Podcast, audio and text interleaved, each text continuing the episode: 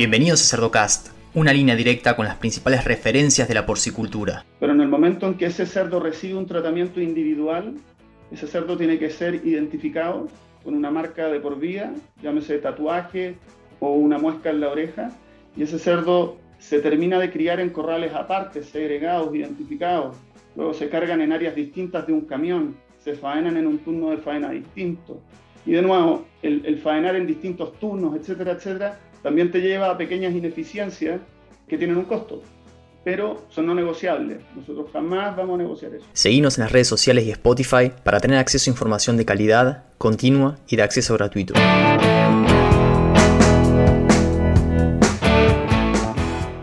Hola a todos, mi nombre es Leandro del Tufo y Cerdocast solo es posible gracias al apoyo de empresas innovadoras que creen en la educación continua, como Provimi, Beringer Ingelheim, NIDAP, Agrovision y Trout Nutrition. El episodio de hoy vamos a hablar sobre producción de cerdos libres de antibióticos. Y para eso nos vamos a ir a un ejemplo práctico en donde en Country View Family Farms ya llevan años haciendo esto, produciendo para una especie de mercado de nicho, pero en otros países ya es una tendencia a la que todos vamos a ir y vamos a llegar tarde o temprano.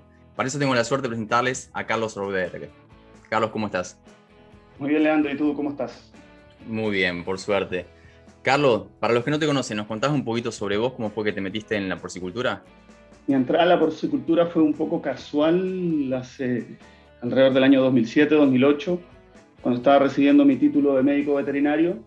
Yo había desarrollado mi carrera veterinaria en la universidad orientado a, ganado lechero, de hecho, y, y en ese entonces, buscando un tema para tesis, para poder graduarme, no daba con, temas de lechería y un, colega, de hecho, me dijo, actual colega, en ese tiempo éramos compañeros, me dice, oye, Carlos, eh, están buscando un tesista para un tema en cerdos. Y yo, ¿cerdos? Le dije, ¿en serio? Sí, Carlos, me dice, eh, están buscando un tesista, es un tema en Win to Finish, eh, seis meses tienes tus datos, en un año ya estás graduado.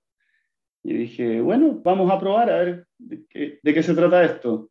Y la verdad es que me enamoré, me enamoré de, la producción de cerdos, elaboré mi tema de tesis y de ahí en adelante empecé inmediatamente a trabajar en cerdos como consultor técnico para una empresa farmacéutica. Luego empecé a trabajar para AgroSuper eh, como veterinario de campo, junto a un tremendo equipo ahí humano que todavía está ahí, hasta el año 2012. Año 2012 tuve la oportunidad de tomar responsabilidad dentro del departamento técnico de Beringer Ingelheim en el área técnica para salud porcina en Sudamérica. A los dos años ya tomé formalmente la responsabilidad del área técnica para Sudamérica y estuve ahí hasta el año 2018, donde a principios del año 2018 eh, estuvimos, empezamos en contacto con lo que hoy día, hoy día son los líderes de la empresa acá, el presidente y vicepresidente de la compañía, Aaron Ott y Patricio Vidal, comenzamos un contacto medio casual eh, que terminó en, venirse para acá a aprender finalmente. O sea, mi rol ha, cambiado acá, hice más de 10 años salud porcina como veterinario, hoy día estoy orientado 100% a producción ya hace, hace tres años en el estado de Pensilvania. Em, en esta empresa, en Country View Family Farms, tenemos 110.000 hembras tecnificadas, de las cuales 60.000 están en el estado de Pensilvania y estas 60.000 hembras son las que, por distintas razones, dentro de eso la buena salud que tenemos acá en Pensilvania, son las que están orientadas a un programa de no uso de antibióticos. Así que con, otro colega, Jesús Cerros, estamos a cargo acá en Pensilvania de las 60.000 madres y estamos embarcados en esta aventura de producir cerdos sin uso de antibióticos. Así que ha sido tremenda experiencia, la verdad. ¿Era tu, primera experiencia ¿no? En, un sistema de producción de este tipo? Sí, la verdad, sí y no te diría, porque en mi paso por AgroSuper como veterinario, la verdad es que, y hasta el día de hoy, entiendo, el equipo ha sido siempre muy orientado a la reducción de uso de antibióticos por las legislaciones en Chile, y siendo Chile un país principalmente exportador, eh, es que las autoridades regulatorias llevan en el fondo un seguimiento muy estricto del uso de antibióticos y por los distintos mercados a los que Chile exporta, la verdad es que las alternativas son bien reducidas. Entonces, por ahí yo ya venía un poquito entrenado en el, en el uso muy racional y muy específico de antibióticos a momentos específicos. Y bueno, cuando llego acá me encuentro con, con el siguiente paso en el fondo, que es ya no uso. Te digo, al principio da vértigo, porque se te aparecen muchos fantasmas que de repente tú traes del pasado, como, oye, voy a castrar y no voy a usar antibióticos, o en, o en la etapa de desarrollo y finalización, no, uso de antibióticos, ¿qué pasa con, con esas circulaciones de influenza? ¿Qué pasa con, con muchas de las cosas que, que tú siempre medicas de manera metafiláctica muchas veces o, o en el fondo a sabiendas de que hay algún organismo ahí dando vuelta a una edad específica y lo necesitas abordar? Bueno, aquí me, ha servido mucho para eliminar muchos fantasmas o, o muchas ideas preconcebidas. La verdad es que te empiezas a dar cuenta que para muchas de las medicaciones que uno hace, lo que pasa es controlable o a veces no pasa nada. Entonces, ha sido muy bueno. Muy bien. Y en el caso de AgroSuper decís que son legislaciones eh, en Chile y también para acceder a cierto mercado de exportación. En el caso de, de, Country View Family Farms, ¿qué fue lo que lo llevó a volcarse una producción completamente libre de antibióticos? Bueno, esto, esto fue un viaje que empezó alrededor de 20 años las razones fundamentales son varias, te diría. La primera es que por esencia esta es una empresa en la que trabajo yo con más de 100 años de historia y ha marcado su historia en base a la innovación. Es una empresa de propiedad familiar de la familia Clemens, está en su quinta generación y la verdad es que a través de estos más de 100 años de historia siempre han marcado un camino de innovación, de ser distintos, de hacer las cosas diferentes también por valores y una misión y visión bien particular de nuestra empresa. Nosotros cementamos nuestro trabajo en base a la ética, la integridad y, la visión sostenible del negocio. Es lo que está nuestra misión y visión y lo practicamos a diario. Entonces, yo creo que en parte por eso es que esta empresa siempre ha buscado hacer las cosas distintas, de manera un poco disruptiva incluso. Sumado a eso, en Pensilvania, aquí estamos lejos del cinturón del maíz de Estados Unidos. Por ende, nuestros costos de alimentación son considerablemente más altos que los que existen en el Midwest. Pero por contraparte también tenemos muy buena salud. Esta zona, en comparación a, al corazón de producción de cerdo de Estados Unidos, es una zona bastante limpia, con baja prevalencia de las enfermedades de mayor importancia como PRRS o PED.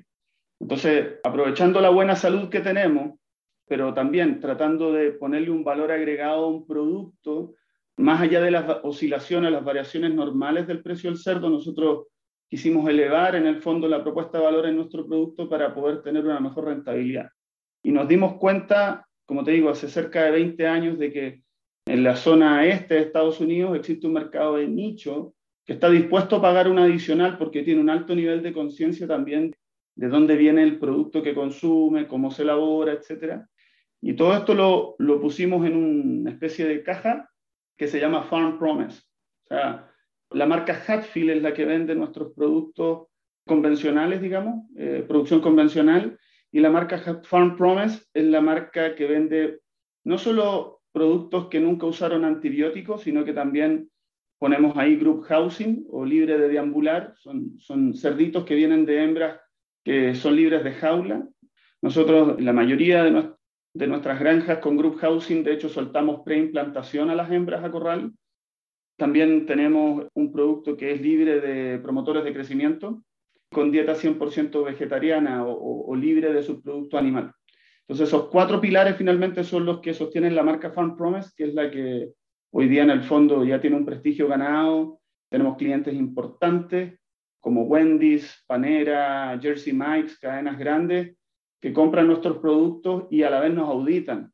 Y en ese viaje también hemos junto con el cliente aprendido a cómo auditarnos a nosotros mismos. Al principio ellos, al no estar muy familiarizados con lo que hacemos y cómo lo estábamos haciendo, fuimos nosotros muchas veces los que tuvimos que irlos guiando en cómo auditarnos. Y hoy día ellos ya, por supuesto que lo hacen y nos exigen al máximo estándar a nosotros en, nuestras, en las auditorías que nos hacen pero fue un poco también en aprender con el cliente al elaborar ese, ese mercado. NIRAP es el líder mundial en automatización agropecuaria, basada en la identificación animal individual. La tecnología de NIRAP es fácil de usar y ayuda a los ganaderos y porcicultores a gestionar millones de vacas lecheras, así como cerdos criados en grupos, las 24 horas del día en más de 100 países. Carlos, me llama mucho la atención lo de los antibióticos, lo entiendo, también obviamente bienestar animal, gestaciones grupales. La dieta vegetariana, ¿a qué se debe? Simplemente a, una, a, lo que el consumidor y el mercado ha ido pidiendo en los últimos años.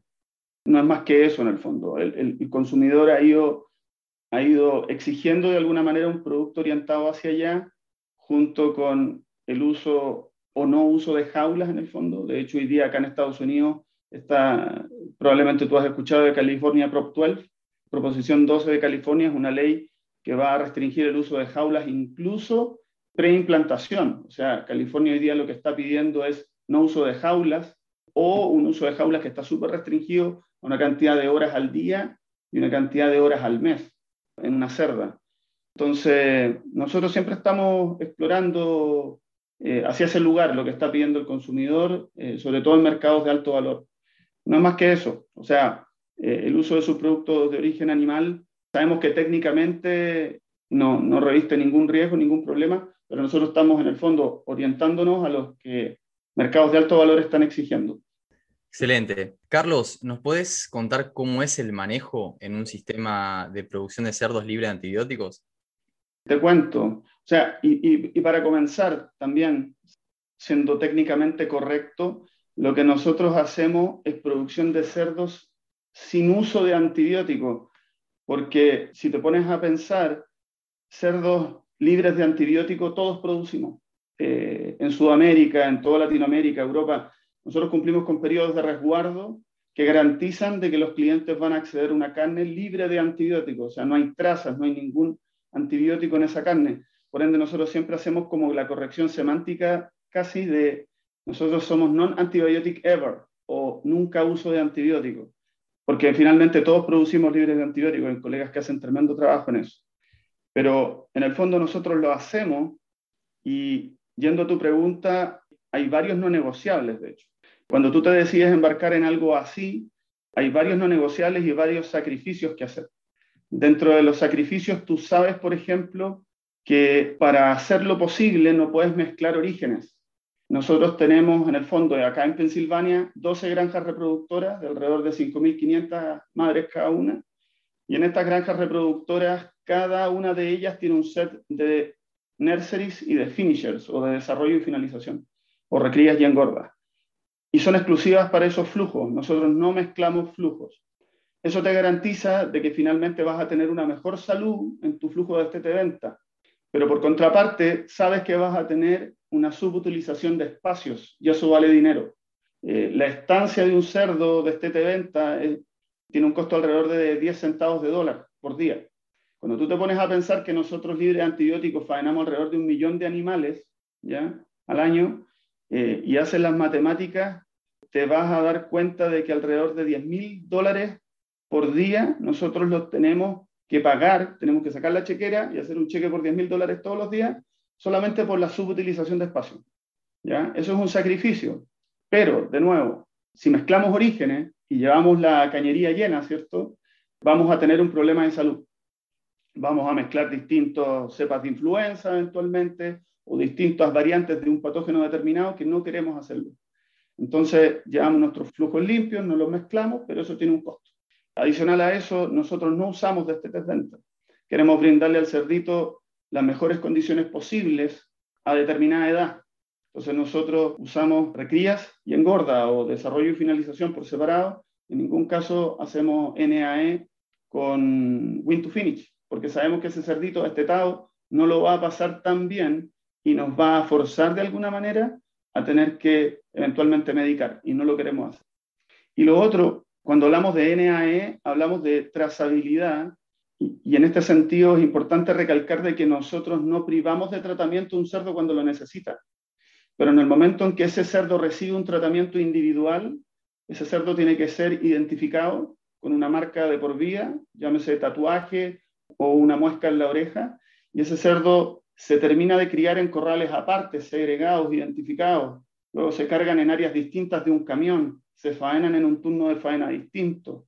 Y de nuevo, el, el faenar en distintos turnos, etcétera, etcétera, también te lleva a pequeñas ineficiencias que tienen un costo, pero son no negociables. Nosotros jamás vamos a negociar eso. Entonces hay, hay varias cosas en el fondo involucradas y también apostando a programas de prevención más que de tratamiento, obviamente. O sea, tenemos un programa robusto de vacunación, tanto en reproductoras como en cerditos destetados. Nuestro costo sanitario, alrededor del 70% es vacuna, 15, 20%, no más que eso, es, es medicación. Entonces, apostamos fuerte a la prevención de enfermedades. Son algunas de las cosas. No, es interesante que todo se termina traspolando, esos costos adicionales se terminan traspolando al precio final, ¿no? Y precisas un mercado esté dispuesto a, a, pagarlo. En el caso de la costa oeste, como decís, de, Estados Unidos es un mercado muy particular que tiene cierta conciencia aparte tiene el poder económico para pagar ese diferencial, ¿no? Pero todo se traspola el precio. Exacto. Carlos, y hablaste un poquito de, los innegociables. Ahora, los desafíos que se te presentan en el día a día en un sistema de producción así. ¿Me puedes contar un poquito sobre eso? Los desafíos en el día a día son varios, porque por un lado, entrenamiento de la gente. Como cualquier otro sistema productivo, nosotros tenemos rotación de personal y esas personas nuevas que llegan a tu sistema tienen que ser adecuadamente entrenadas en todo lo que hace a trazabilidad, identificación de ese animal. Por ejemplo, cuando hablamos a nivel de ato reproductor, en maternidad, cerdito que se trata en una camada es cerdito que tiene que identificarse, tiene que tatuarse y finalmente se tiene que segregarse al destete. El criterio de cómo tratar también, porque acá no se trata de que tienes un cerdito con diarrea y, y tratas a la camada completa por si acaso, ¿cierto? Porque finalmente pierdes oportunidad. Si tienes 12 cerdos en una camada, por uno o dos, la piensas tres veces antes de tratar a toda la camada, porque tienes 10 cerdos por ahí que son candidatos a NAE, eh, no los quieres perder. Entonces, todo eso hace finalmente que el entrenamiento de la gente, en la identificación temprana de problemas, en el tratamiento súper dirigido y, y con la opción terapéutica correcta, todo supone mucho entrenamiento y eso es un desafío siempre sobre todo cuando tienes gente nueva entrando al equipo. ¿ya? Otros desafíos, bueno, la salud en general, o sea, nuestros veterinarios hacen tremendo trabajo haciendo planes de salud a la medida a cada flujo. Nosotros no tenemos un plan de salud para todas nuestras reproductoras, en el fondo, único. Por supuesto, hay ciertas vacunas que son estándares, ¿cierto? Pero además nuestros veterinarios están siempre monitoreando y revisando distintas variantes, por ejemplo, de influenza o estreptococo, lo que hay ahí, tengan un match con las vacunas que se están usando. Y eso lo van revisando constantemente y en el fondo siempre tratamos de que tener el traje a la medida y que siempre le calce perfecto esa granja. Eso es un desafío porque tienes que hacer, por un lado, inversión importante en diagnóstico, pero también ser muy proactivo en la vigilancia y en, y en, y en el estar monitoreando. Eso también supone desafíos importantes. Y básicamente eso, o sea, el resto es cuidar lo que se tiene, bioseguridad también es un desafío importante, proteger tu sistema al ingreso de enfermedades externas, porque por supuesto un sistema como este no es compatible con PRRS, aunque sea estable, positivo estable, no lo es. Por lo tanto, tú tienes que manejar todas estas granjas a un alto estándar de salud y sorprendentemente cuando lo haces te das cuenta de que el costo adicional de un programa como este versus un programa regular no es tanto más como pudieras pensar, pero simplemente porque te has empujado tanto a manejar tu hato a un alto estándar de salud esos animales performan muy por sobre la media, simplemente porque están sanos.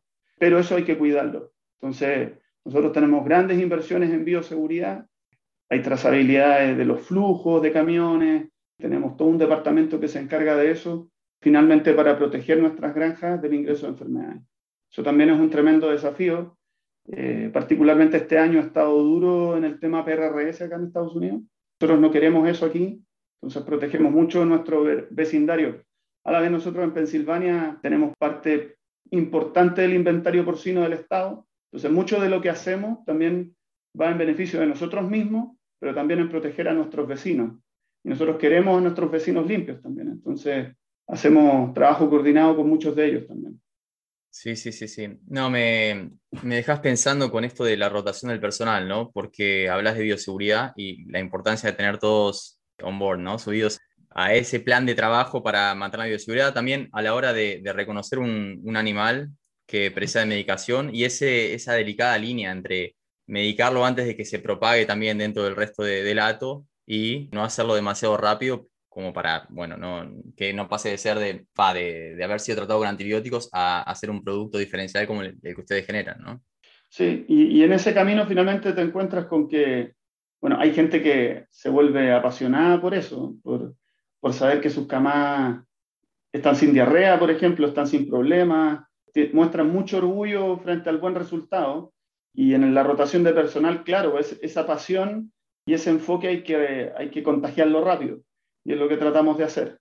Finalmente, nosotros como objetivo al destete tenemos eh, alrededor del 95% de los cerditos destetados sean NAE y ojalá no más de un 5% tenga en el fondo una identificación como no NAE. Pero a la vez, cuando tenemos una granja que desteta porcentaje de cerditos tratados demasiado bajo, dígase un 1% o menos, también sabemos que algo está pasando. Quizás no estamos identificando muchos de esos animales en forma temprana o estamos quedándonos atrás un poco en el tratamiento de esos lechones. Contradictoriamente, también nosotros buscamos estar cerca de ese 5%, porque sabemos que si esos lechones han sido tratados bien, no van a ser excretores al destete que me van a ir a perjudicar un poco hacia el desarrollo o la finalización en el fondo. Queremos, queremos estar en ese alrededor de 5% de cerdos tratados. Carlos, me dan a hacerte mil preguntas relacionadas con la nutrición, ¿no? Más siendo que están criando cerdos que son alimentados con dietas vegetarianas, pero si nos metemos en eso, obviamente no, no terminamos más. Pero sí me interesa saber la edad de estete que manejan. Promedio 22 días. Y la verdad es que como llevamos un flujo bien, en el fondo mantenemos integridad de salas y llevamos un flujo bien parejo, no tenemos grandes variaciones en edad de estete, te diría. O sea, nuestros cerdos se manejan en ese promedio con una variación de más o menos dos días y eso es lo que apuntamos en el fondo, manejar ese promedio. Carlos, ¿algún comentario final que quieras dejar para la audiencia? Comentario final, te diría animarse a hacerlo, no es para nada imposible, sobre todo cuando estamos ante, ante la oportunidad de abordar mercados de alto valor en el fondo, combinando buena salud de mis animales, eh, del lugar donde estoy, yo creo que es una buena oportunidad a lo menos de pensarlo, analizarlo y, y, correr algunos números. Como te digo, da susto solo pensarlo muchas veces cuando no has tenido familiaridad de un programa así, pero la realidad es que es algo que se puede hacer. El equipo humano es importante por sobre todas las cosas, junto con mantener la buena salud de tus animales a través de bioseguridad, y el resto es atreverse, hacerlo bien, cumplir con los no negociables, y, y ese es el mensaje final finalmente no, no es imposible, como a veces se pudiera pensar. Desmitificarlo, ¿no? O sea, no... Exactamente. Animarse que se puede. Está bien. Bueno, Carlos, nada, te agradezco mucho tu participación en, en Cerdocast y seguramente vamos a estar hablando porque empezás a, tirar de un hilo y acá hay mucho, mucha tela para cortar, diríamos, en Argentina. Exactamente, son demasiadas las aristas, es difícil compilar todas las ideas en, en, en una entrevista, son muchas las aristas, pero bueno, es fascinante, es fascinante este trabajo, así que te agradezco la oportunidad de poder compartirlo ahí con los colegas. Gracias, abrazo grande. Que estés muy bien. Y a los que llegan hasta acá, les pido que piensen también en otros profesionales de la industria porcina y le compartan este episodio, para que todos podamos sacarle provecho a la palabra de los principales referentes de la porcicultura. Un abrazo grande y hasta el próximo episodio.